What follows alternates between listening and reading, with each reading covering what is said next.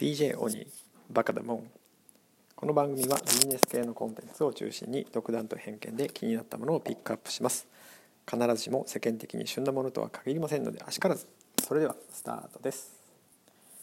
はい本日は東京都が実践した COVID-19 情報サイト超高速開発ということで新型あ先日も、えーピックアップした新型コロナに立ち向かう100の技術という日経 BP から発行されている書籍からあこの超高情報サイトの超高速開発について取り上げたいと思います。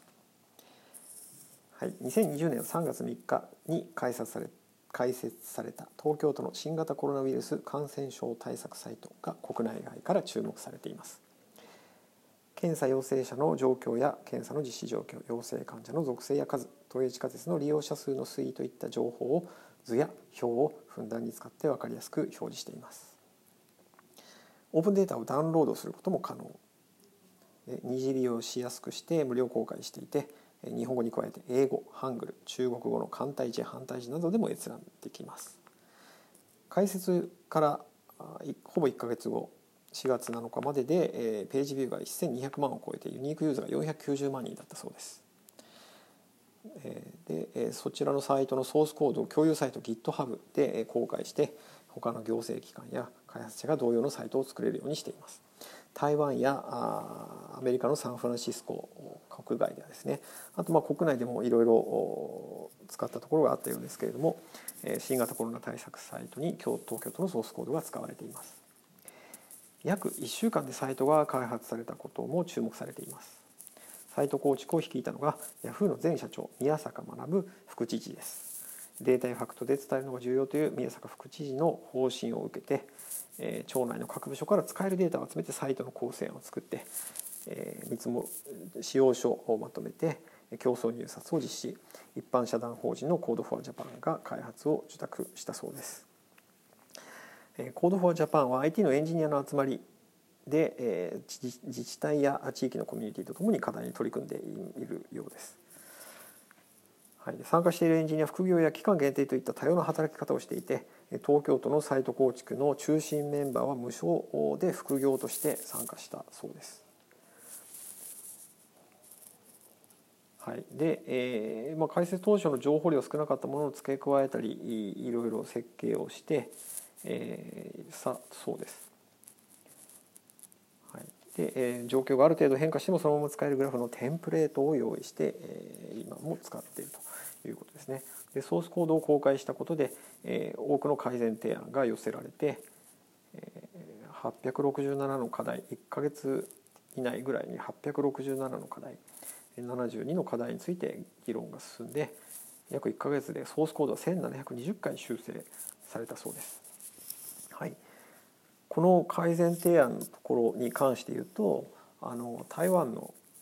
IT 大臣ですねのオードリー・タンさんなんかもそこに参加をしていたというのがあニュースになってましたね。はい、で、えー、この宮坂さんがこの開解説に中心的なメンバーとして携わったということだったんですけれども、えー、少し前にあの日経新聞のですね、えー、宮坂さんのインタビューの記事を取り上げたような気がするんですけれども、えー、そこでもこのあのサイトの開設についてですね市民が IT で地域課題を解決するシビックテックで進めたというふうな話がありました。まさにあのこの Code for Japan のメンバーっていうのも市民ですよねでしかも無償の副業として参加しているというふうなことでした。で、えー、先ほどその台湾の話が出ましたけど台湾オードリー・タウンさんの話もしましたけれども台湾のではですね同じようなシビックテックという形で、えー、マスクの供給配布を国民に伝えると市民に伝えるというふうな役割をその IT でやっていたというふうなこともとても話題になってましたよね。はい、ということで、えー、この、ままさに COVID-19 があったあって、えー、非常に注目されたこのシビックテック超情報サイトの超高速開発かなというふうに思いました。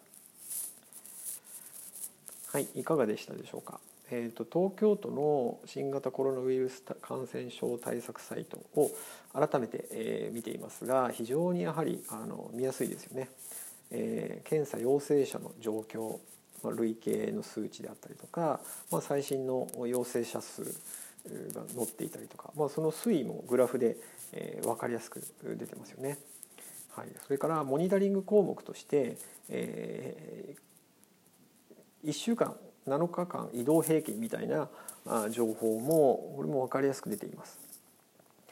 えー、この7日間の移動平均のグラフなんかを見ていると東京都の感染者数は、えー、8月の頭ぐらいで、えーまあ、ピークを迎えていて、えー、その後、まあ9月にかけて、え、なだらかに下がっていきそこからはまあほぼ横ばいな感じではありますけれどもやはりその、まあ、欧米、えー、欧米特に